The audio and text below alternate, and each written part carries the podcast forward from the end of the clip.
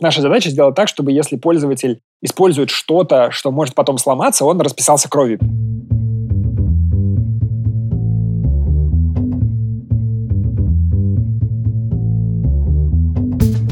Привет, я Юра Геев, и это 73-й выпуск подкаста Make Sense. Вместе с гостями подкаста мы говорим о том, что играет важную роль при создании и развитии продуктов. Люди, идеи, деньги, инструменты и практики – и сегодня мои собеседники Андрей Брислав и Егор Толстой. Мы поговорим про язык программирования как продукт, из чего он состоит, кто целевая аудитория и какие сегменты есть, какой размер рынка и на чем зарабатывают создатели языков. А еще мы обсудим, какое влияние на язык программирования и его продвижение оказывает сообщество, и как качество жизни программиста связано с популярностью языка в целом. Подкаст выходит при поддержке Product Sense, конференция о менеджменте продуктов – Следующая конференция пройдет 13-14 апреля 2020 года в Москве. Ребята, привет. Привет. Привет, привет. Сегодня не совсем обычный выпуск, в гостях сразу два человека, и мы записываемся удаленно, поэтому посмотрим, как получится. Гость номер ноль Егор Толстой. Всем привет еще раз. И гость номер один Андрей Преслав. Привет, привет. Ребят, давайте каждый немножко про себя расскажет, чтобы было понятно, что будет дальше происходить? Давайте я начну. Я руковожу проектом Kotlin в JetBrains уже скоро 10 лет. Сначала я руководил сам собой, а теперь у нас вот много народу уже работает. И вот Егор, например, тоже работает. Я, соответственно, когда-то давно проектировал язык программирования, потом писал компилятор, потом руководил командой разработки компилятора, а теперь эта команда уже разрабатывает там кучу всего.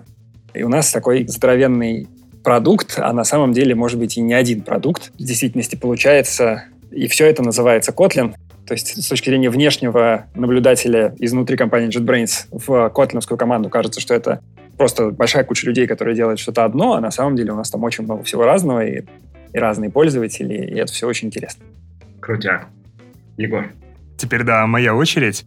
Я в JetBrains пришел сравнительно недавно, где-то, я думаю, три месяца назад, и сейчас я работаю как продукт-менеджер в команде Андрея. До JetBrains я работал в Авито, там я руководил платформенной разработкой, и мы делали всякие технологические инструменты для разработчиков и всякое такое. И помимо этого делаю подкаст про IT, называется «Подлодка». Отличный подкаст. Рекомендую всем, кто слушает тематику IT, там, про программирование. Ну, там не только, кстати, про программирование, но про менеджмент. Очень здоровский. Тема у нас сегодня необычная тоже. Язык программирования как продукт. И такой первый вопрос сразу вброс, чтобы менеджерам продукта тоже стало интересно. А как вообще связан язык программирования и продукт, на котором он написан? Вообще связаны ли они, имеет ли какое-то значение это? Я начну, я об этом даже успел немного заранее подумать. Во-первых, однозначно прям абсолютно прямого влияния нет, и влияние всегда косвенное, потому что в любом случае прямое влияние имеет только разработчик, который этим языком пользуется. И все очень сильно зависит от того, насколько у него руки прямые. Потому что можно на хорошем языке написать очень плохой непроизводительный код, и можно сделать наоборот.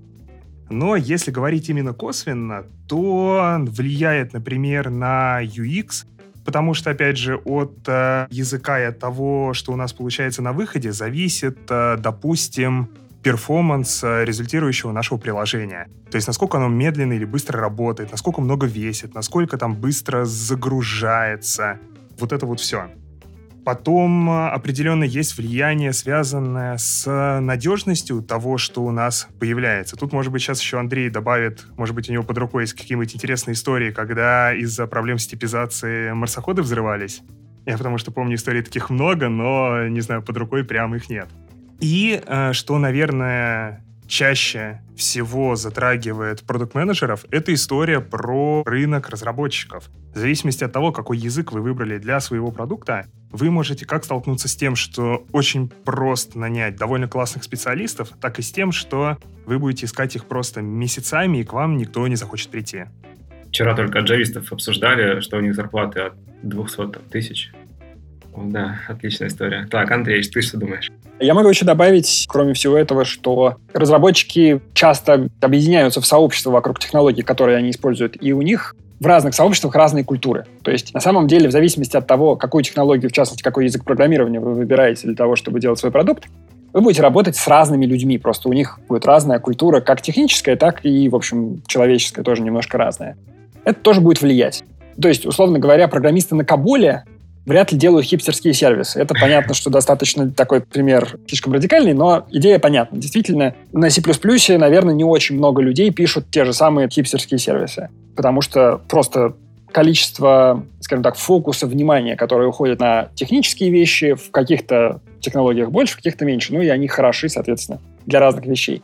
Опять же, я приводил таких примеров довольно уж очень идиозных, а на самом деле, просто если сравнить реально культуры, скажем, разработчиков там на Java и на JavaScript, и на том и на другом языке, в принципе, можно писать, скажем, бэкэнды, да?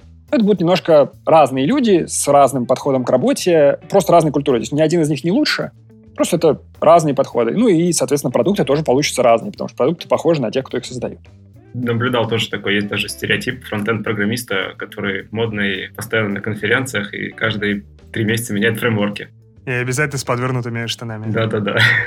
Окей. Ну, в общем, и целом продукт может то есть влияние на продукт от языка программирования может быть связано как раз, получается, с финансовой стороны, а может связано с культурной. Те люди, которые будут работать, соответственно, их майндсет, он тоже будет по-разному располагать, в том числе к гибкости, к открытости, к вовлеченности наверняка в том числе. Окей, давай, наверное, Андрей, кратенько, что такое Kotlin, а потом еще следующий вопрос, чтобы люди были в контексте, те, кто не знает, о чем мы сейчас начали говорить. Kotlin — это такой язык программирования и, на самом деле, большой тулчейн вокруг языка программирования. Мы его начали делать 10 лет назад. Вышел он в релиз в 2016 году зимой. Изначально он задумывался как язык, который улучшит жизнь тех, кто работает на платформе Java, то есть всех, кто писал тогда на языке Java. Но в итоге оказалось, что язык штука достаточно универсальная, и теперь он не только для тех, кто пишет на JVM, но и для тех, кто пишет приложение для браузера, приложение для всяких нативных платформ, там на iOS, например, мы достаточно активно сейчас продвигаемся и так далее. То есть это сейчас такой универсальный язык программирования, современный, с большим количеством всяких приятных многим разработчикам вещей, статически типизированный, заточенный для того, чтобы можно было на нем создавать большие проекты, поддерживать крупные кодовые базы Изначально мы хотели, чтобы этим языком пользовались разработчики в индустрии, то есть у них достаточно там, высокие профессиональные стандарты, но выяснилось, что и люди, которые вообще не программисты, а пишут код, например, для Data Science, тоже могут быть заинтересованы в таком языке. Так что мы теперь и про них тоже думаем. Окей. Почему вообще говорим про Kotlin? Одна из причин наверняка. Ну, это не причина, это, это мой контекст скорее. И в этом году был на Google I.O. в мае, и как раз был свидетелем того, как э, Google назвал Kotlin официальным языком программирования для платформы Android. Поправь, если не прав. Все правильно, да. Огонь. Соответственно, почему? Как так получилось? Kotlin, получается, такой язык программирования, вышедший вообще из России. И тут получается, что он становится официальным языком для платформы, которая в мире, там, наверное, самая большая по количеству девайсов вообще. Ну, здесь я могу рассказать mm-hmm. немножко истории. На самом деле, не совсем честно говорить, что Kotlin язык вышедший из России, хотя большинство разработчиков действительно работает в российских офисах JetBrains, но компания JetBrains, которая сделала Kotlin, на самом деле международная компания. У нас там, кроме России, офисы есть в Германии, в Голландии, в Чехии, в Америке. Uh-huh, okay. В общем, география достаточно богатая. Хотя действительно практически все, кто разрабатывал Kotlin, говорят по-русски и там жили в России длительное время. Я вот, собственно, Егор тоже работаем оба в Питере, и здесь больше всего разработчиков Kotlin находится. Почему так получилось, что на андроиде Kotlin стал официальным языком, это, наверное, вопрос не географический, то есть Россия тут в целом ни при чем. А, конечно. Просто вопрос того, как развивалась экосистема андроида. Это такая большая платформа, Google ее продвигал во многом в противовес Apple платформе. Apple такая закрытая, там у них все свое, они контролируют все-все-все. Google делал открытую платформу, много вендоров, open source, и в качестве языка программирования в свое время они для этого выбрали Java. Ну вот они там не очень удачно это сделали и теперь судятся по этому поводу, но это их дело. Поскольку мы задумывали Kotlin с самого начала для улучшения жизни тех, кто пишет на Java, оказалось, что Kotlin для экосистемы Android был большим спасением, потому что в то время язык программирования Java развивался крайне медленно, а на Android он развивался еще медленнее, чем вообще, потому что там были сложности с тем, чтобы на телефонах запускать самую новую Java. И когда Android-разработчикам предложили Kotlin, то есть еще никакой поддержки от Google не было, просто Kotlin вышел в релиз, и люди стали пробовать использовать его там, где им хотелось. Они увидели огромную разницу в качестве жизни программиста. То есть человек, который пишет на Java той версии, которая была доступна на Android тогда, по сравнению с человеком, который пишет на Kotlin, просто очень несчастный. Ну, вот и все, собственно. Поэтому все хотели быть счастливыми и стали это использовать. До всяких вообще объявлений Гугла там были уже многие тысячи людей, которые на Kotlin стали писать под Android. А потом эти люди стали задавать разумные вопросы. Людям в Гугле говорят, ребята, а вот на Kotlin так классно писать, а давайте вы его поддержите, а то мы боимся, вдруг он перестанет работать, значит, у вас на андроиде. Давайте вот вы скажете, что это окей, и тогда мы своим там руководителям на работе тоже скажем, что мы будем его официально использовать. Вот это некоторое время продолжалось. В итоге коллеги в Гугле значит, выняли глаз у народа.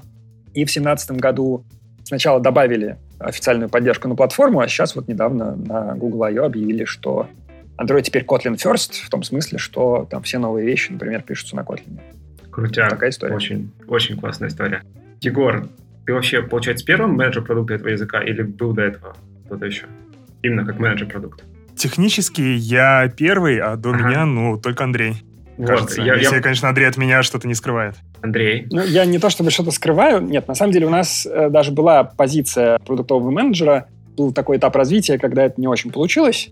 Угу.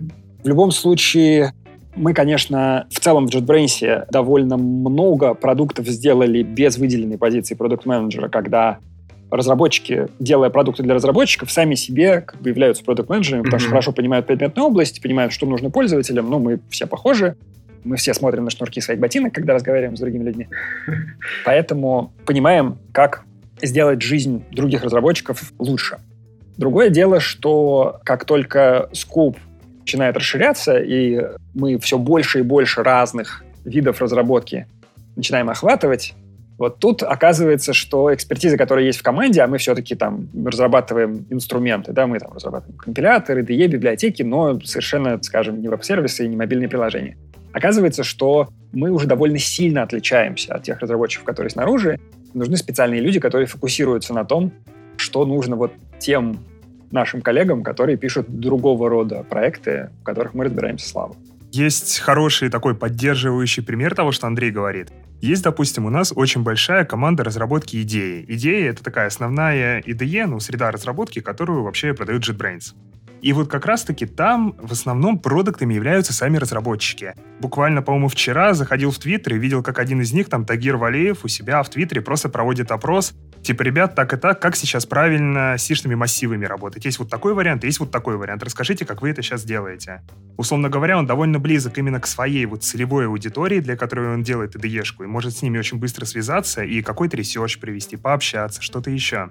Но вот, допустим, с теми же мобильными разработчиками выйти на контакт уже сложнее, потому что вот как раз Андрей рассказывал про сообщество программистов, они так устроены, что они не сильно любят между собой пересекаться. И если ты условный джавист, ты не так-то много в мире можешь знать там мобильных разработчиков, например, и даже спросить у них, что им на самом деле нужно, и живешь вот в каких-то своих представлениях об этом.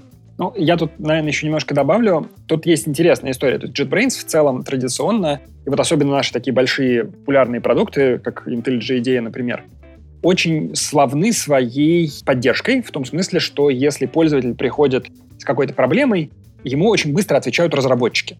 Это, собственно, одна из вещей, которую там многие наши пользователи подчеркивают, когда говорят, что вот очень любят пользоваться дженерическими продуктами. Они понимают более разработчики. Разработчики разработчиков понимают. А, это да, но кроме этого просто, то есть нет каких-то там четырех линий поддержки, за которыми скрываются, собственно, девелоперы, которые могут просто пойти починить этот баг сейчас. То есть очень быстро, во-первых, у нас открытый issue трекер, то есть ну, человек может прийти просто завести issue на, там, на идею или на любой другой продукт, которая попадет к разработчику просто сразу. Другое дело, там, как, какой момент она будет чиниться, но очень часто действительно человек видит, ага, есть баг, я его просто пойду починю. То есть не нужно там писать в поддержку, заполнять какие-то формы, там вообще ничего этого не нужно, нужно просто вот сказать, ребята, есть проблема. И это очень долго было одним из важных факторов того, что нас любят пользователи. И в этом смысле э, те, кто разрабатывает у нас наши IDE, поддерживают там кучу всяких разных use cases от Unity до веб-разработки на Java. Spring Framework, там у нас куча пользователей, которые под него пишут. И в этом смысле у нас есть контакт через наш issue трекер, к нам приходят пользователи и говорят, что им хочется, что у них болит. Но это только те, кто уже пользуется. А вот дотянуться вот так вот просто через Twitter до тех, кто еще не пользуется нашим продуктом, вот это уже специфическая такая деятельность. если в случае Тагира Валеева, который на самом деле очень активный вообще человек в сообществе Java-программистов, он там может много до чего дотянуться, то если про какую-то другую технологию речь идет, то уже не так все просто. Ну, в общем, стоит та же самая задача, что и у обычного менеджера продукта, коммуницировать с клиентами, пользователями, собирать от них потребности, трансформировать их в дальнейшую бэклог разработки, получается. Чтобы побольше примеров практических накидать и это приземлить, я вот сейчас фокусно занимаюсь кроссплатформенной мобильной разработкой на Kotlin. И мы с командой разрабатываем плагин, который позволит в Android Studio, Android Studio — это как раз среда разработки для Android-разработчиков, он позволит запускать приложение на iOS-симуляторе. Таким образом, когда ты пишешь какую-то кроссплатформенную часть, ты можешь не переключаться между Android Studio и Xcode, а работать в одной IDE. Это, на самом деле, гиперудобно, потому что там не ломает опыт разработчиков, позволяет там не выходить из состояния потока. Так вот, один из вопросов, с которым там столкнулась команда, был такой. Поддержку чего делать первым? Запуска на симуляторе iOS или запуска на iOS девайсе? Вопрос на самом деле достаточно серьезный, потому что там и то, и то требует значимого времени для того, чтобы это реализовать делать одновременно явно смысла не имеет, и вот непонятно, что из этого сделать первым. Угу. На самом деле вопрос решается абсолютно элементарно, если у тебя есть доступ, там, не знаю, к 5, там, к 10 тысячам э, iOS-разработчиков. Ты их просто спрашиваешь, ребят, на чем вы чаще всего разрабатываете? Угу. У нас оказалось, что типа там 80% это симулятор. Что примечательно, в андроиде она абсолютно наоборот выглядит статистика. Там подавляющее большинство, наоборот, на девайсах. Угу. Просто вот пример, почему это может быть реально важным. Окей, круто. Давайте перейдем к самому языку программирования. Если можно объяснить, из каких компонентов он состоит, чтобы поняли не программисты. Мне кажется, Андрей уже 10 лет это делает, поэтому Андрей, он великолепно сможет это объяснить. Ну, насчет компонентов, это, конечно, интересный вопрос вообще, с какой стороны про это рассказывать. Ну, давайте я могу так. как э, обычно я пытаюсь на это смотреть. Вот есть книжка, она называется «Искусство изучать языки», но она про обычные языки, да, про естественные. И там есть типа механизм, условно, там 100 слов — это 40% бытового разговора, 1000 слов — это 90% бытового разговора, и 2000 слов — 95% бытового разговора и основные конструкции. Ну, то есть, может быть, с какой-то такой стороны, ну, или все-таки вот другого чего-то. Давай тогда будем разговаривать про то, как люди это осваивают. Ага. Тут есть два разных сценария, наверное. Есть люди, для которых это первый язык программирования, и им там надо освоить, собственно, программирование сначала, а потом какая-то конкретика этого языка будет важной. Я буду говорить не про них, а про тех, кто уже, в принципе, знает, как устроены языки программирования и осваивает этот язык просто как еще один. Есть у языка программирования синтаксис, это правила, по которым записываются программы. То есть просто человеку нужно знать, что вот если он напишет вот это, компьютер будет делать вот это. Там есть какие-то основные конструкции, там достаточно маленький словарь, такой вот, который надо запомнить, и есть какое-то количество грамматических правил, условно говоря. Языки делятся на две таких очень больших группы. В одних есть так называемая статическая типизация, а в других нету. В Kotlin есть статическая типизация. Это значит, что когда я написал какую-то программу, перед тем, как она запустится, есть специальный шаг, когда эту программу проверяют на корректность. И если я сделал какую-то ошибку, возможно, я не узнаю еще до того, как я вообще запустил, что бы то ни было. И это, на самом деле, очень полезно. Особенно, когда программа большая, я вношу какое-то изменение, и я понимаю довольно рано, что я что-то сломал. То есть мне не нужно там задеплоить что-то на какой-то далекий сервер, там подождать, пока все это запустится, и сделать еще несколько шагов, только тогда узнать, что все развалилось. Не говорю, что такой подход или другой подход самый лучший в мире. На самом деле нужны и те, и другие языки. Но вот Kotlin относится к классу языков со статической типизацией. Соответственно, это сам язык. К языку есть библиотеки. Библиотеки — это как раз такие словари. Какие есть понятия, как их можно комбинировать и так далее.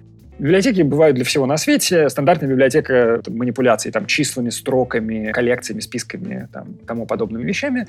Есть миллион библиотек для всего на свете. От асинхронного программирования до записи на диск. То есть все, что угодно. Там пересылание данных по сети, обращение к веб-сервисам, запись чего-то в формате JSON, парсинг этого формата JSON, там, не знаю, общение с другим девайсом по Bluetooth, ну, что угодно может быть в виде библиотеки. Сейчас много, много программирования напоминает такой конструктор Lego. Ты готовые части берешь и соединяешь. Системе. Да, в этом, собственно, и интерес программирования, что ты можешь строить свою уникальную программу из кусков, которые уже написали другие люди. Потому что mm-hmm. иначе писать все с самого-самого нуля — это безумно долго и сложно. А тут можно действительно делать какую-то сразу полезную работу, имея то, что написали другие люди. Культура open source в этом смысле очень сильно помогла, потому что многие библиотеки доступны просто. Даже не то, что бесплатно, а еще и в исходном коде, если там есть ошибка, ты при большом желании можешь ее исправить. Огонь, так. Это, собственно, такая вот самая-самая база. Язык программирования, как концепция, как язык, и библиотеки к нему. Ну и дальше есть инструменты, собственно, с помощью которых программирование происходит. То есть компилятор — это такая программа, которая из э, текста на языке программирования, используя библиотеки, делает запускаемую программу. просто имея компилятор будет очень неудобно, потому что там будет текстовый файлик, я его, не знаю, в блокноте редактирую, мне тяжело. И есть интегрированные среды разработки. Собственно, JetBrains прославилась и сделала очень много денег на том, что продает интегрированные среды разработки.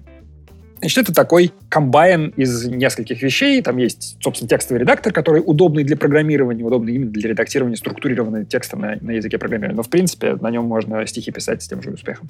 Есть э, очень важная штука отладчик. Это когда я запускаю программу, я могу выполнять ее по шагам и смотреть, что там у нее в голове происходит. Очень полезная деятельность. И куча всяких разных интеграций полезных. Там есть еще много инструментов, которые программисты используют. Контроль версий, там, deployment, билды и все такое. Вот IDE помогает это все вместе интегрировать. Кроме этого, есть еще какой-то там набор других полезных инструментов. Не будем сейчас вдаваться, это не супер важно. И, естественно, это только техническая часть. А, наверное, самая важная часть вообще любого такого явления, как, например, язык программирования, это сообщество, которое вокруг него есть. То есть программы, там, правила и все такое, это замечательно, но вообще-то Kotlin — это люди. То есть есть очень большое сейчас количество людей, за этот год больше 4 миллионов, которые соприкоснулись с этим продуктом, и какая-то их часть реально активна в комьюнити. То есть это люди, которые пишут свои библиотеки, пишут просто свои проекты на Kotlin, обмениваются знаниями, задают, отвечают на вопросы, шарят что-то в соцсетях, рассказывают друг другу, как что делать и так далее. И там книжки пишут, не знаю, выступают на конференциях. И это комьюнити, это, конечно, самая главная ценность, которая есть в связи с Kotlin. Люди всегда супер важно. А давайте все-таки попробуем с точки зрения продуктолога посмотреть. Наша работа такая немножко похоже на работу хирурга, нужно разбираться во всем. Как можно сегментировать комьюнити людей, всю эту массу большую? Можно разными, конечно, способами сегментировать.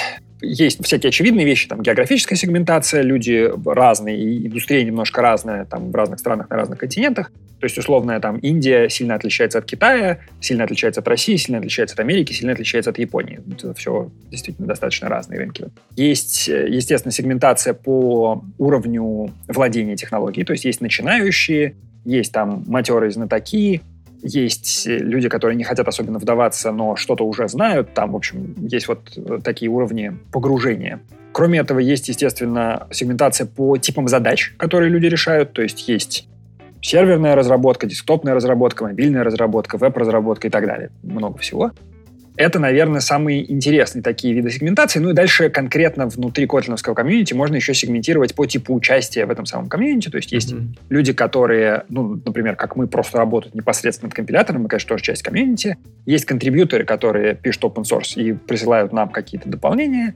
Есть люди, которые пишут какой-то другой код и тоже его выкладывают для других. Есть люди, которые учат других. А есть, соответственно, люди, которые больше потребляют это все, там выдают какую-то обратную связь и так далее. То есть вот есть такая еще сегментация по типу участия. Окей. Okay. Да, если посмотреть с этой точки зрения, то вообще получается, что Kotlin в каком-то смысле это платформа там с присущими ей сетевыми эффектами. Потому что от того, насколько много людей, которые занимаются развитием экосистемы и сообщества, вот как раз там пишут библиотеки, выкладывают их в open source, на самом деле сильно зависит количество людей, которые пользуются этим языком как консюмеры как раз-таки вот здесь вот те же самые эффекты, как в любой другой платформе, они появляются, они очень прикольные. Ну, чем больше людей пишет, тем больше людей, скорее всего, что-то угу. делает, тем больше людей про это узнает. Но да, всегда, всегда важно момент запустить, вот... запустить эту угу. цепочку уже. Так, ты что-то хотел? Да, да, да, да, да. Вот тоже про это хотел сказать как раз, что, во-первых, здесь еще большая роль появляется у компаний, потому что вообще язык разработки это, в принципе, если смотреть как на продукт, то это скорее B2C. Но у самих компаний здесь большая роль, так как если какие-то крупные игроки заадоптили Kotlin, это прибавляет ему, условно говоря, веса для того, чтобы другие разработчики на него тоже посмотрели для решения своих задач. И вот как раз-таки вот здесь может проявляться какая-то B2B-специфика. Ну, условно, если какая-то большая компания типа Google, ну это ладно, это уже такой крайний пример. Допустим, какая-то большая компания решает написать свое мобильное приложение или там все мобильные приложения кроссплатформенно на Kotlin, и потом задача JetBrains рассказывать об этом, чтобы больше людей, вот. которые еще сомневаются, начинали использовать Kotlin. Так получается? Да, но я бы сказал, задача JetBrains заинтересовать эту компанию в том, чтобы рассказать остальным, mm-hmm. потому что мы все-таки не можем такую инсайдерскую информацию просто так распространять. Mm-hmm. Но у нас, в общем, успешно получается. То есть мы периодически на... У нас есть конференция ежегодная по Kotlin. В прошлом году, например, мы рассказывали про то, как Kotlin используется в Microsoft для разработки мобильных серверных приложений. А там в этом году рассказывали, как там Autodesk, например, или VMware используют Kotlin в своих мобильных приложениях. Так что у нас там достаточно большой такой пул этих кейс-стадий мы стараемся заинтересовать эти компании в том, чтобы делиться. Им это на самом деле выгодно. Ну вот Егор лучше расскажет про то, почему выгодно mm-hmm. и как мы это mm-hmm. делаем. Слушай, а давай прежде чем придем к этому, Егор, а вот про целевую аудиторию. Ты вот правильно заметил, что есть B2C-шные, ну, то есть именно программисты, а есть компании, но все-таки угу. это как bottom-up или top-down? Короче, все зависит от конкретного сегмента на самом деле, но именно массовые, там, веб-разработка, мобильная разработка, это все-таки bottom-up. Угу. То есть здесь логика довольно простая. Если программист хочет затащить какую-то технологию, то он ее в итоге затащит и сможет там убедить и команду, и своего руководителя, или, если что, просто уйдет и пойдет в ту компанию, где ему разрешат. И наоборот, если технология продвигается сверху вниз, то велик шанс того, что если разработчики ее не примут, то на самом деле и особо сильно пользоваться ей тоже не будут. Но, опять же, все может сильно поменяться, допустим, в случае какого-то крупного аутсорса для enterprise, где там выбор технологии может сильно диктоваться тем, что тебе, что заказчик тебе говорит, mm-hmm. и на каком стеке у него все уже построено. Mm-hmm. Я тут еще тоже хочу добавить, что это на самом деле сильно зависит от того, о какой технологии мы говорим. То есть про язык программирования там в меньшей степени, наверное, так бывает. Хотя тоже бывает. Ну, представим себе, что мы говорим про технологию, например, Microsoft SharePoint. Такая штука, которая продается строго сверху вниз. И не только потому, что сам характер технологии такой, но и просто потому, что так устроены продажи в корпорации Microsoft. То есть вот люди занимаются продажами сверху вниз. В этом смысле компания JetBrains, она вот наоборот. Мы такие люди, которые занимаются продажами снизу вверх. В гольф играем плохо, как бы, ну, программисты другим программистам продаем полезные вещи. Вот у нас такой в целом mindset.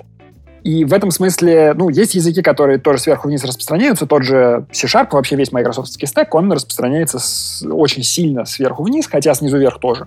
Просто потому, что ну, друг, такая модель продаж. У нас вот другая модель продаж, и мы в целом ориентируемся, ну, у нас open source, вот это все, поэтому мы ориентируемся, конечно, на снизу вверх продаж. Иногда совмещают. Допустим, если смотреть на тот же Tarantul mail они параллельно его и снизу вверх свои распространяют, выкладывая там его в open source и привлекая разработчиков. С другой стороны, у них там большой B2B-шный отдел, который прям с отдельными солюшнами приходит в крупные компании и им помогает Tarantul себе поставить. Так, ну, да, вообще... вот у нас людей, которые делают B2B в компании гораздо меньше, прям радикально меньше, чем людей, которые ориентированы на B2C. Угу. Ну, вообще интересный термин продажа в контексте языка программирования, да, получается, как человек выбирает, на чем ему писать, продукт свой, да, на работе тоже могут спросить, на чем мы напишем вот это новое приложение. Он такой, да вот, вот это же классная штука, зуб даю. Окей, ну а в чем продажа, в чем там, собственно, получаются деньги в IDE, ну, в системе разработки, в чем вообще демонетизация? Тут очень интересно. Мы на этот вопрос отвечаем, кажется, с 2011 года, вот как мы анонсировали, что мы Kotlin делаем, так нам все задают этот вопрос. А мы все одно и то же отвечаем. Значит, там есть несколько путей. С одной стороны, действительно, можно продавать какой-то тулинг. То есть, если у нас есть язык программирования, пользуется куча народу, можно пытаться продавать им какой-то платный тулинг. Прямо сейчас мы этого не делаем впрямую, то есть нет никакого Kotlin-специфичного платного тулинга от JetBrains. Угу. Просто потому что пока все хорошо и с бесплатным тулингом. Но при этом, естественно, Kotlin поддерживается в наших IDE, которые не заточены под что-то одно. Это э, очень многие из них такие полиглот инструменты, которые поддерживают несколько языков. Например, IntelliJ IDEA поддерживает Kotlin, и какая-то часть ее продаж связана с тем, что люди хотят писать на Kotlin. Достаточно сложно, правда, отследить какая, но тем не менее. То есть мы видим там, что, по крайней мере, среди пользователей платной версии IntelliJ IDEA есть какое-то там заметное число пользователей Kotlin. Это одно направление, такое самое прямолинейное.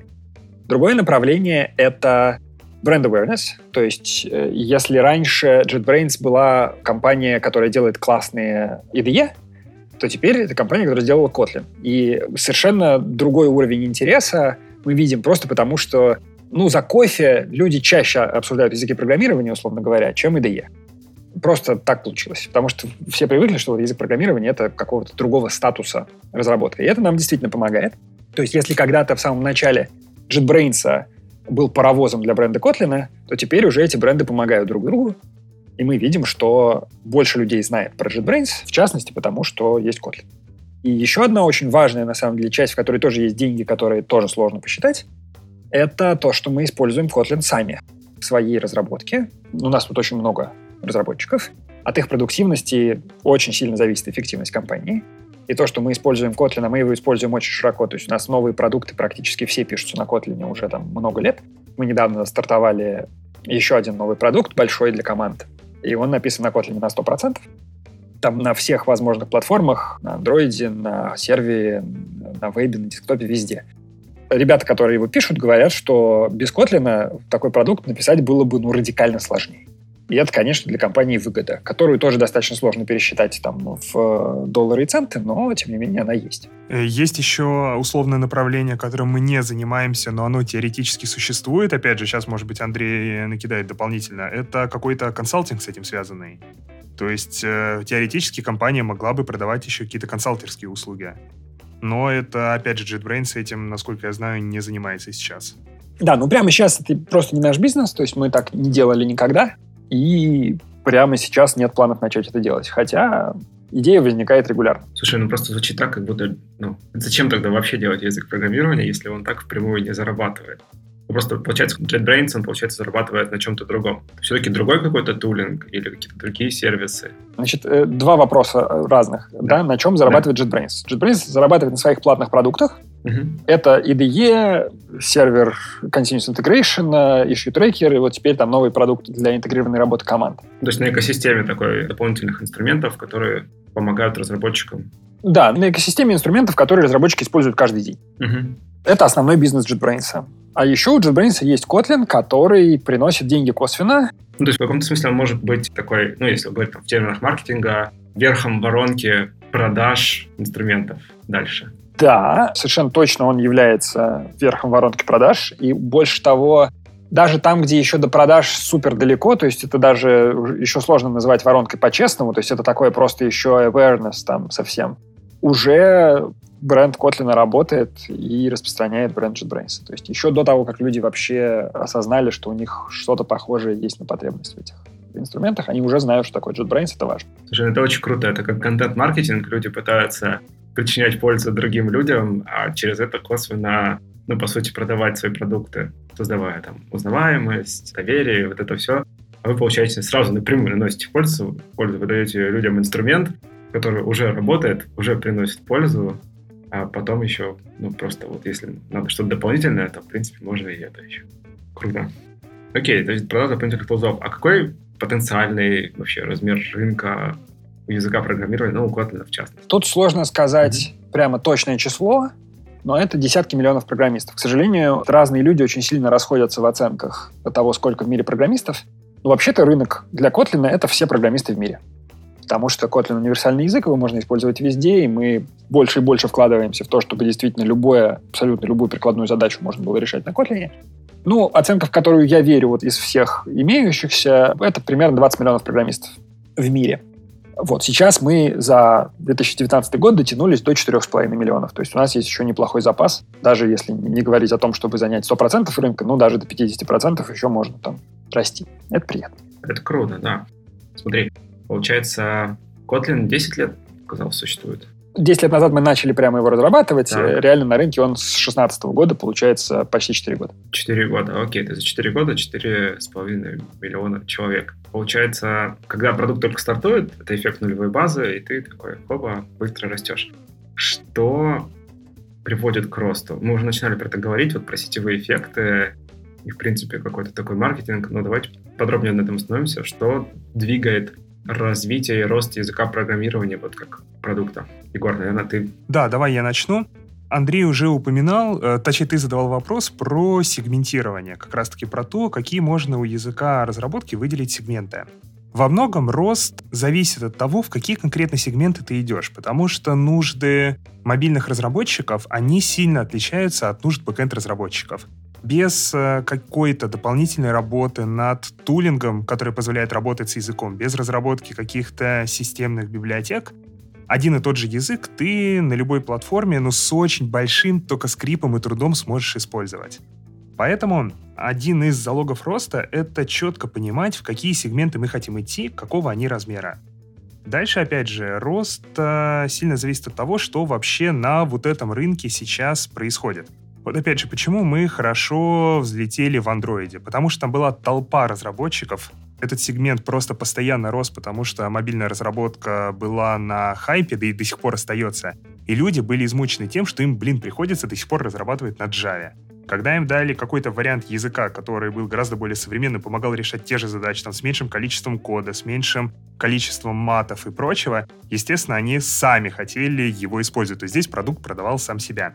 Короче говоря, второй фактор здесь — это выбор правильного сегмента. И вот как раз дальнейший рост для нас заключается в том, что мы смотрим на то, какие сегменты разработки еще есть, в каких какая конкурентная среда, в каких мы можем зайти хорошо, в каких не очень, в каких понятно, что делать, в каких нет, и вот таким образом идем.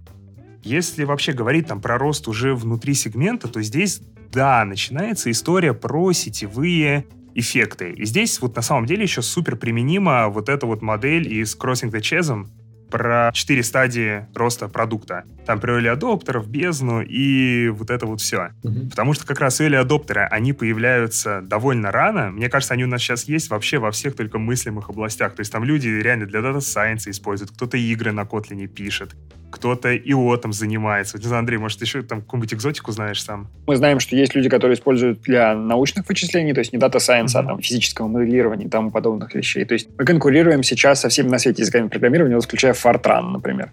Угу. Вот. И, соответственно, или адоптеров получить довольно просто, но вот для того, чтобы шагнуть в какой-то следующий сегмент, ты уже должен быть не просто языком разработки, а ты должен быть каким-то продуктом, который решает какую-то боль вот этой аудитории. Вот я, например, сейчас, как сказал, занимаюсь кроссплатформенной мобильной разработкой.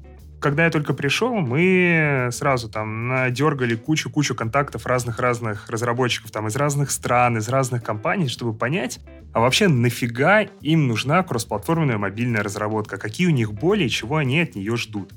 Посмотрели, какие им ауткамы нужны, кто-то ждет там условно ускорения разработки, для кого-то гипер важно сделать так, чтобы там iOS-приложение и Android-приложение тебе всегда давали один результат.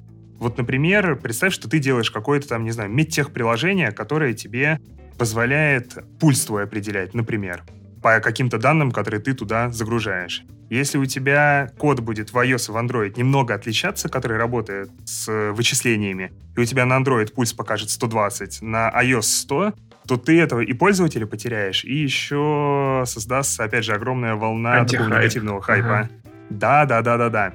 Поэтому для вот многих ребят, у которых приложение связано с какими-то вычислениями, гиперкритично вот обеспечить одинаковый результат их работы. Короче говоря, есть вот набор вот таких вот конкретных болей, и мы уже создаем какой-то именно продукт из разных компонентов, который помогает эти боли закрывать. Сюда включается язык с какими-то языковыми фичами. Сюда включаются удобные инструменты разработки. Допустим, вот о чем я рассказывал. Удобный запуск iOS-симулятора без необходимости переключаться куда-то еще. Сюда включаются библиотеки какие-то, которые помогают решать типичные задачи. И, что гипер важно, хорошая, понятная, удобная документация и такие, знаешь, мануалы, где просто по шагам написано, как, опять же, решать там какие-то типовые задачи. Как использовать Kotlin вот именно в том сценарии, который мы считаем ключевым. Короче говоря, под вот какие-то конкретные боли мы уже проектируем вот кусочки продукта, которые вот не всегда даже глубоко технологические, но помогают ее закрыть.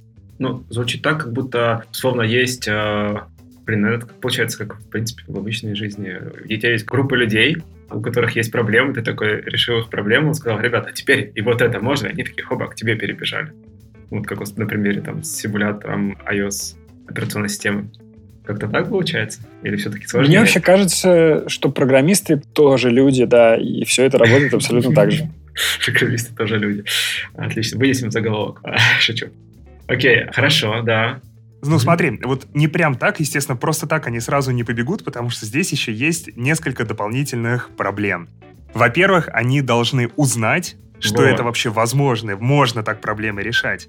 Они должны понять, что это не просто возможно, а кто-то уже попробовал. И это не только мы рассказываем, а есть другие ребята, которые делают так же. И что самое главное, им это нравится. И в-третьих, они должны быть уверены, что... Ну, они должны риски еще понимать. Потому что вот что программистов отличает от обычных людей, они больше думают о рисках. То есть э, здесь э, не всегда получится просто так что-то, не знаю, впарить. Тебе будут действительно задавать вопросы, а почему там, например, вы как компания не дропнете эту технологию там через три года? Где гарантия mm-hmm. того, что мне не придется миллион строк кода взять и переписать? Окей. Okay. Ну смотри, вот это к вопросу каналов продвижения. По сути, получается, технологии языка, потому что внутри языка тоже есть различные там, технологии, новые фичи, новые возможности. И ну, на примере Apple э, они проводят WWDC, да, Developer Conference, огромную такую, на которой там на куче параллельных сессий рассказывают о новинках операционной системы, о новых возможностях. Через это, по сути, они создают контент, который на протяжении года потом разработчики потребляют, те, кто не был знаком, знакомятся с новым функционалом. Таким образом, они обучают тех, кто уже есть, разработчиков, и привлекают, наверное, тех, кто только думает об этом. Типа, если ты программист под iOS, то там как бы выбора особо нет. Вот в Android не так. Вот. Так что вы предпринимаете для того, чтобы вот это верно создавать? Смотри, во-первых, Андрей уже сказал, что мы тоже проводим свой WWDC, да. который а, кстати, чуть меньше, но, но, кстати, Андрей, сколько у нас там? 2000 человек было, по-моему? 1700 человек было в этом году. Ничего себе мы так растем довольно активно. Там. Начинали мы, по-моему, меньше тысячи, было что-то человек 700. Да. А, ну еще, чтобы было понятно, да, это билеты, они еще продаются сильно заранее, а где он? и люди потом угу. выстраиваются в очередь, чтобы купить те, которые внезапно случайно освободятся. А где он проходит? В разных городах. В этом году был в Копенгагене, в прошлом а. в Амстердаме, в следующем я еще не знаю, куда поедем. Приезжайте в Россию, это же интересно. Ну ладно, интересно. Окей, что еще? А, ты же, ты же сам организатор конференции, ты знаешь, каково иностранцам в Россию приезжать. Знаю, знаю, да. Еще у нас в JetBrains есть э, специальные люди, которых называют Developer Advocate.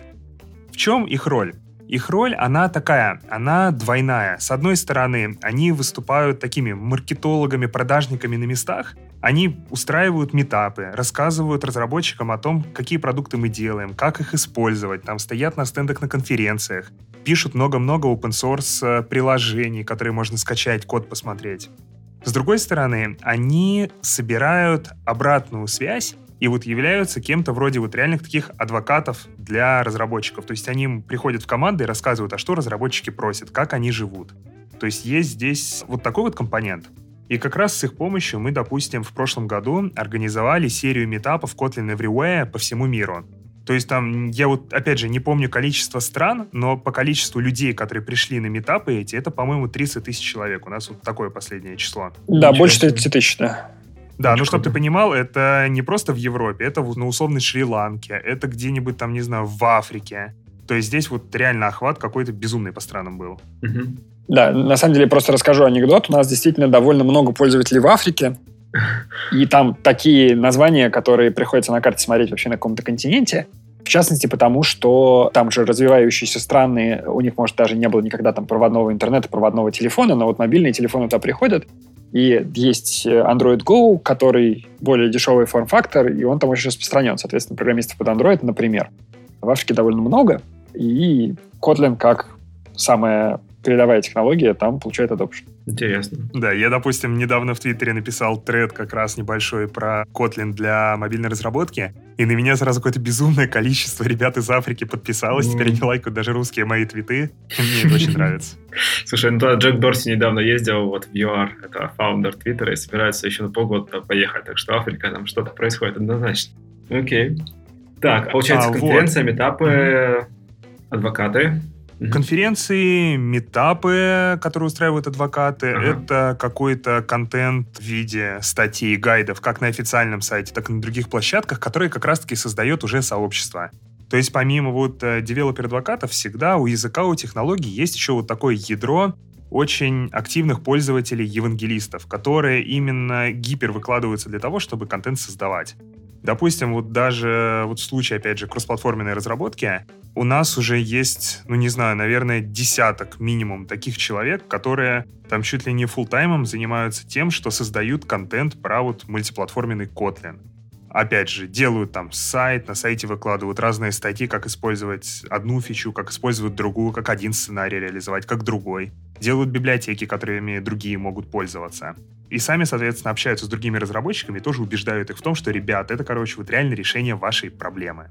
Помимо этого, нам еще достаточно неплохо помогает Slack. У нас там очень большое Kotlin комьюнити, куда люди, новички особенно, приходят задавать вопросы, и более опытные пользователи им как-то помогают. И оно вот работает само, то есть там, не знаю, большую часть запросов обрабатывают даже не разработчики из JetBrains, а вот реально просто другие пользователи. Вообще, кажется, что... Ну, я до этого как-то сталкивался с комьюнити языков программирования. Кажется, что любой продукт мечтает о таком комьюнити, как обычно бывает у языков программирования, потому что эти люди удивительно вовлечены во все, что происходит.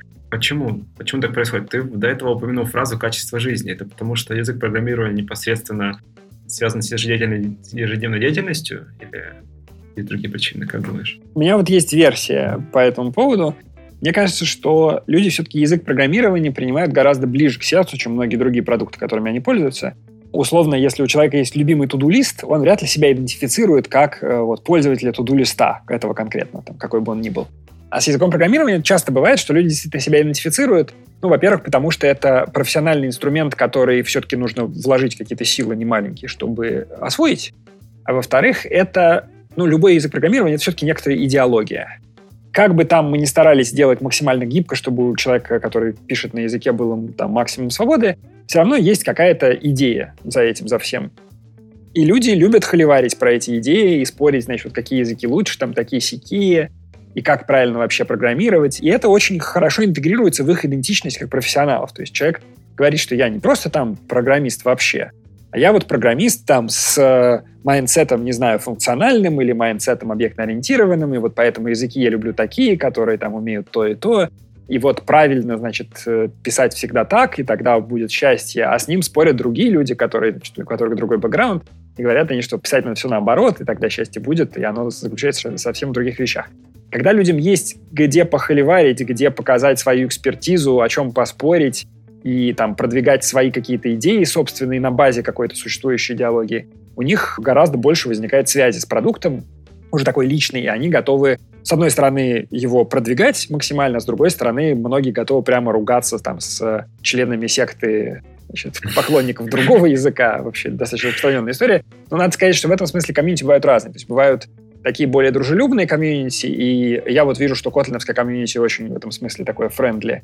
А есть э, более такие токсичные, я бы сказал, сообщества. К сожалению, вот у некоторых очень хороших языков сложилась такая культура нападения, значит, на всех конкурентов, и там в какие-нибудь треды приходят фанаты других языков и почему-то начинают ругаться.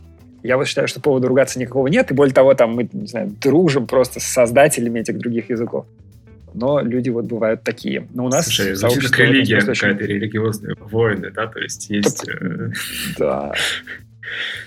Это на самом деле религия не в смысле поклонения чему-то ну, скорее, да, да, а в смысле да. образа мысли. То есть Убеждение. язык программирования в значительной степени это способ думать. Ты, Юр, сказал, что это мечта любого другого продукта. Оно на самом деле очень круто, но с другой стороны, это же и огромная сложность, потому что acquisition новых пользователей он, по сути, заключается в том, что ты должен вот таких вот же ярых фанатиков чего-то переубедить, пересесть, перейти к тебе. Слушай, вообще, мне кажется, много IT-продуктов, конкретно SaaS, всяких сервисов, они борются с одним единственным другим продуктом, который завербовал всех очень давно и, кажется, очень долго, это с Excel. В Excel можно делать примерно все. И как бы он настолько глубоко сидит у людей в мозгах, что пересадить на другие сервисы очень сложно. И тебе нужно тоже перевербовывать людей. Если до этого человек пользовался Excel 20 лет, то как бы, ну, очень-очень сложно. Но, ну, кажется, да, Мне есть. кажется, что здесь есть, извини, очень хорошая аналогия, на самом деле. То есть Excel, он же не просто так в мозгах сидит, потому что его там какой-нибудь, не знаю, злой дядя всем Game в мозги Bill, прошил. Да, да.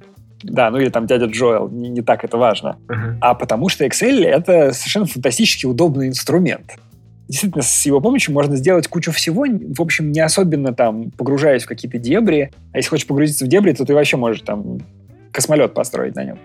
И в этом смысле дать достаточно ценности пользователю Excel, чтобы твой продукт стал для него более полезным, чем Excel, это вообще трудная задача. Очень. Угу. Ну, Excel — это такой пример продукта, который в своей нише просто прекрасен. И, наверное, его вот самый хороший его конкурент — это Google Spreadsheets, который тот же самый Excel, но просто еще и в браузере. Мне не надо ничего ставить на компьютер. С языками программирования та же самая история. То есть людей, которым я не могу предложить никакой осмысленной ценности.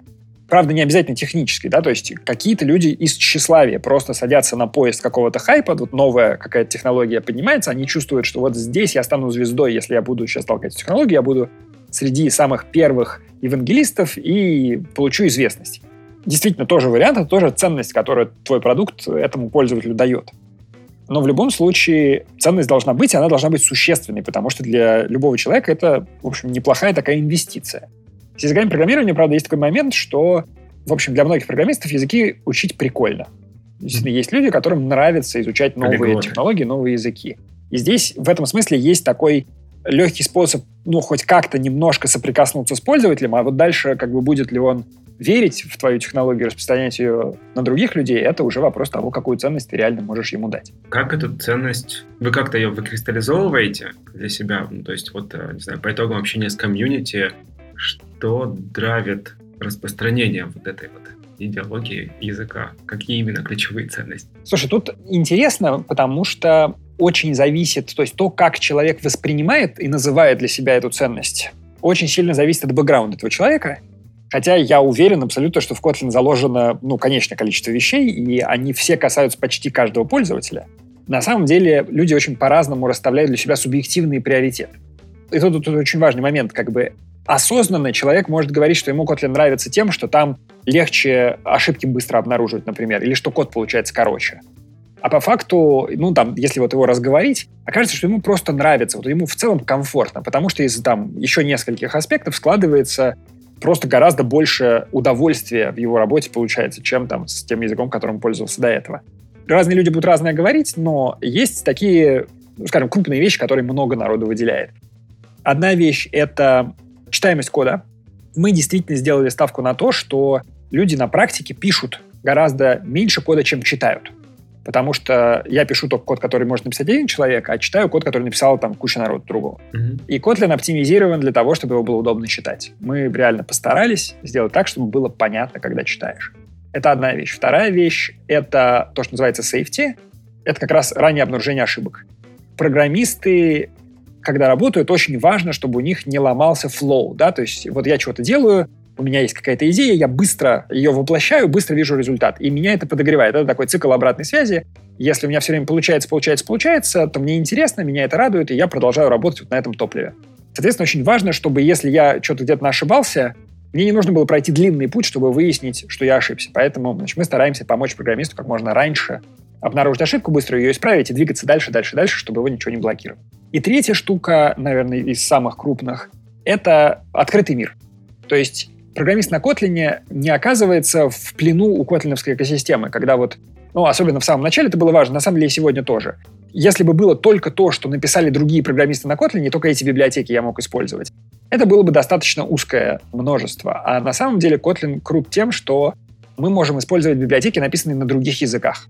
То есть, если я работаю на Android, я могу использовать все библиотеки, которые написаны на Java, то есть в там 20-25 лет работы джавского комьюнити к моим услугам. Я могу сделать все, что угодно. Mm. И это очень здорово, потому что, с одной стороны, вся мощь джавской экосистемы у тебя есть, с другой стороны, ты можешь пользоваться языком, который там более приятный. Ну и мы, естественно, таким образом даем людям возможность, ничего не теряя, легко мигрировать на Kotlin. То есть э, в большом джавском проекте можно добавить один файл на Kotlin, а там, глядишь, и второй файл, и третий файл, и четвертый файл, и вот этот начальный вход, порог очень низкий, а дальше люди просто втягиваются. То есть на практике те, кто начинает пробовать Kotlin в своем проекте, обычно и остаются его использовать, и Kotlin постепенно захватывает весь проект, потому что это просто удобнее. И это, собственно, те вещи, которые... Слушай, в каком-то Угу. Подводя итог, те вещи, которые дают людям реальную ценность. То есть вот они действительно получают массу возможностей, и для них это и есть как бы драйвер удовольствия в их работе. Последний пункт, а, это тоже как бы можно притянуть к аналогии с Excel. У Microsoft же была ставка на обратную совместимость, на полную обратную совместимость с предыдущим ПО, чтобы оно запускалось на всех версиях Windows, и таким образом люди сохраняли свой experience работы с предыдущими версиями. Окей. Давайте, наверное, это... Про обратную совместимость могу рассказать. В случае языков программирования это на самом деле величайшая проблема, то есть э, вот вообще в моей работе как именно проектировщика, там, language дизайнера, обратная совместимость — это прям большой процент внимания требуется, и мы уделяем этому прям много времени. Почему? Потому что как бы язык, он же, ну, это такой абстрактный объект, да, можно взять, там, выпустить новую версию, которая будет там сильно другой. Она может быть в каком-то смысле сильно круче, но если все программы, которые люди на этом языке написали раньше, не смогут работать, то эта новая версия, она просто никому не нужна. И в истории есть э, некие плачевные случаи, когда, например, очень популярный нынче язык Python уже относительно давно раскололся просто на два. То есть до сих пор существует Python версии 2.7 и Python версии, сейчас, по-моему, 3.7, самая актуальная. И это два разных, на самом деле, языка. На них ну, надо постараться, чтобы написать программу, которая будет работать там и там. И прям комьюнити сильно расколото. Есть люди, которые программируют на третьем питоне, есть люди, которые программируют на втором питоне. И это уже нельзя отменить. То есть это все уже случилось, и невозможно вот так вот волевым усилием взять эти два комьюнити объединить. Надо придумать что-то невероятное, чтобы это сделать. В похожей ситуации находилась Java, и, возможно, еще находится, потому что девятая версия, которая уже несколько лет назад вышла, не получила большого adoption там, из-за проблем с обратной совместимостью. Как раз какие-то программы сломались. И просто сейчас самая популярная версия Java — это Java 8, которая вышла в 2016 году. Mm-hmm. Сейчас они стараются как-то это все преодолеть, но тем не менее, в общем, эта ситуация существует. И здесь огромный просто риск для любого языка программирования попасть в такую ситуацию, когда ты раз и попал, в, было у тебя одно комьюнити, стал два. Поэтому обратная совместимость для нас просто одна из ключевых абсолютно вещей, и мы сильно мучаемся. Самое ужасное — это когда у тебя баг какой-то, то есть ты э, там, ну, компилятор — сложная программа, там можно легко наврать. И исправить ошибку — это может быть правильно, но при исправлении ошибки может оказаться, что какая-то старая программа раньше работавшая С теперь перестанет работать. Ага. Да. Потому что, ну, правильно, чтобы она не работала. Ну, так вот это огромная проблема. То есть просто так взять, починить баг, чтобы теперь было правильно, нельзя. Тот, тот Нужно сделать так. Это не баг, а фича, да, получается? Это такой баг, у которого ты в плену. И есть всякие там примеры, там ребята из C-Sharp рассказывали, как они, когда делали новую версию компилятора, то есть компилятор — это огромная программа, они ее переписывали полностью. И они ее делали так, чтобы она была совместима со всеми багами предыдущего компилятора. Такая двоякая штука, то есть, с одной стороны, надо не ломать обратную совместимость, а с другой стороны, нужно не застыть в янтаре. То есть, с точки зрения эволюции, язык — это огромный челлендж, потому что нельзя остаться, вот мы как там проектировали в 2010 году, да, нельзя, чтобы Kotlin был языком 2010 года, потому что уже 19 вот, и нужно постепенно мигрировать людей на новые версии аккуратненько, чтобы они вот переходили на эти версии без проблем и отказывались от вот этого старого легаси. Это специальный челлендж, мы этим много занимаемся. Угу. Вот. И это на самом деле влияет на то, что вот тот самый продуктовый подход, к которому мы привыкли, применим ну, совсем-совсем не ко всему. Нельзя взять какую-то языковую фичу, быстренько запилить и выкинуть на людей, посмотреть, как они с ней будут работать, потом убрать ее спокойно. Запилить, запилить следующую, убрать, третью оставить. Руки развязывает немного возможность какие-то фичи объявлять так условно экспериментальными, когда мы говорим, что типа так и так, ребят, не надо на нее завязываться, ее дизайн еще будет меняться, ее свойства будут меняться, но это сильно ограничивает аудиторию, которая ей пользуется. То есть у тебя и будут использовать ее не репрезентативные средства твоей аудитории, а только там какие-то или адоптеры, которым это реально интересно. И вот анализируя их поведение, ты не получишь ответа на то, будет ли себя также вести вся аудитория, которая с этой фичой работает, например. Ну, полные ответы не получишь, но инсайты какие-то получишь. Мы да. это на самом деле делаем все время. То есть мы стараемся как раз ранние версии фич выкатывать, угу. слушать фидбэк, догадываться по нему, там, как это распространяется на генеральную совокупность и так далее. Это действительно угу. очень такой интересный процесс. Это волшебная кнопка стать участником бета-тестирования, да? и надеяться, что ну, ничего не сломается. Да, там есть специальные красные флажки, то есть наша задача сделать так, чтобы если пользователь использует что-то, что может потом сломаться, он расписался кровью перед этим. Прямо вот точно знал, что он это сделал. И дальше у нас как бы развязаны руки, мы там можем все ломать, но главное, чтобы ты вот расписался сначала. Okay. Мы еще об этом ему напоминаем потом, что ты еще используешь экспериментальную фичу. Опасность, опасность. Окей, круто, ребят, давайте потихоньку тогда резюмировать. Получается, что язык программирования в каком-то смысле это хлеб и масло определенной группы людей, программистов, которые при помощи этого языка программирования зарабатывают на жизнь. При этом язык программирования становится фундаментом продукта, на котором компании зарабатывают деньги потом. Ну, то есть в каком-то смысле очень фундаментальная штука. И интересно еще раз взглянуть на всю экосистему, которая вокруг языка программирования выстраивается, чтобы зафиксировать ее. Егор, может, ты начнешь? Давай. Значит, еще раз. Если смотреть на сам продукт, то это язык, вот именно сам текст, который мы пишем. Это компилятор, который позволяет этот язык перевести в исполняемый какой-то код, ну и вот те компоненты, которые Андрей называл. Это тулинг, который позволяет на этом языке писать, например, среда разработки. Например, разные профилировщики, которые позволяют понять, насколько оптимальный код ты написал или линтеры, которые позволяют понять, есть ли какие-то стилистические ошибки в твоем коде, насколько удобно его читать. Это библиотеки, которые реализуют уже какие-то готовые вещи, обучающие материалы, саппорт, и дальше уже переходим к сообществу вокруг этого. Mm-hmm. Сообщество, оно делится уже на там более активных, менее активных людей и на контент, опять же, разного типа. Письменные, аудио, например, подкасты, видео с выступлений, метапы, живое общение и прочее. Третий участник всего этого добра — это компании, потому что, как мы уже тоже упоминали, очень большой вес у того, когда какая-то крупная компания рассказывает, как и почему она вложилась в какую-то технологию. Или, например, наоборот, когда Airbnb сказал, что все, извините, мы больше React Native не используем, мне на интервью абсолютно каждый человек про этот кейс рассказал вот вообще из всех, с кем я общался. То есть одна серия статей, она реально сильно повлияла вообще на все сообщество. Мне кажется, вот эти вот части экосистемы. Ну и опять же, сами разработчики делятся на тех, кто зарабатывает на этом языке и использует его в своей работе, и тех, кто создает какие-то другие инструменты, другие библиотеки для вот этих самых основного количества разработчиков. То есть вот здесь как раз появляется эта самая платформа. Люди, которые разрабатывают на языке, используют готовые компоненты, и люди, которые эти компоненты разрабатывают в обмен на очень разные вещи. Иногда в обмен ни на что, а просто на чувство признания того, что твой труд кому-то помогает и для чего-то нужен. Иногда там для известности, для личного бренда. То вообще по-разному бывает. Вот составляющие они такие. Вот, Андрей. Вот я еще про платформу хочу добавить важную очень штуку что вообще платформа, и в частности Kotlin как платформа, это такая штука, которая создает для многих людей, кроме всего прочего, возможность заработать. Заработать деньги или заработать репутацию, то есть на Kotlin, кроме компании JetBrains, которая зарабатывает репутацию и косвенно зарабатывает деньги, куча народу зарабатывает еще. Да, есть компании, которые предоставляют консалтинг, связанный с Kotlin. Есть большое количество программистов, которые продают свои навыки владения Kotlin.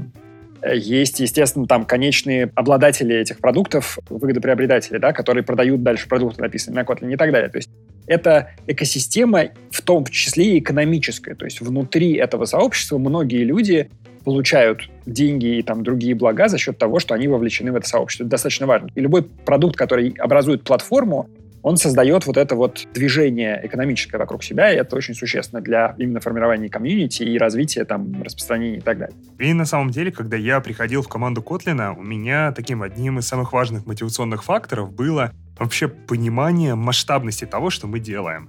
Но вот серьезно, когда ты понимаешь, что там половина Android-приложений или там сколько написаны на Kotlin, и они вот, не знаю, это почти все, чем ты пользуешься, когда ты понимаешь, что это вот реально тот язык, который помогает ребятам из Африки начать заниматься разработкой, тоже зарабатывать себе на жизни, приносит туда технологии, это вот реально просто рвет мозг. И ты понимаешь, что, не знаю, твое влияние, оно косвенно распространяется вообще практически на все продукты, которыми ты когда-либо пользовался. Это офигенно. Очень круто. Мне кажется, людям, которые создают продукты, не языки программирования, есть чему поучиться, в том числе посмотреть, подсмотреть и, ну, в общем-то, понять, как это применить к себе. Ребят, спасибо большое. Андрей Егор был очень рад пообщаться. Спасибо, мне было очень интересно. Спасибо тебе. Спасибо, пока-пока. Не выключайтесь. Всем пока. Счастливо. Итак, в этом выпуске подкаста Make Sense вместе с Андреем Бресовым и Егором Толстым мы поговорили про язык программирования как продукт.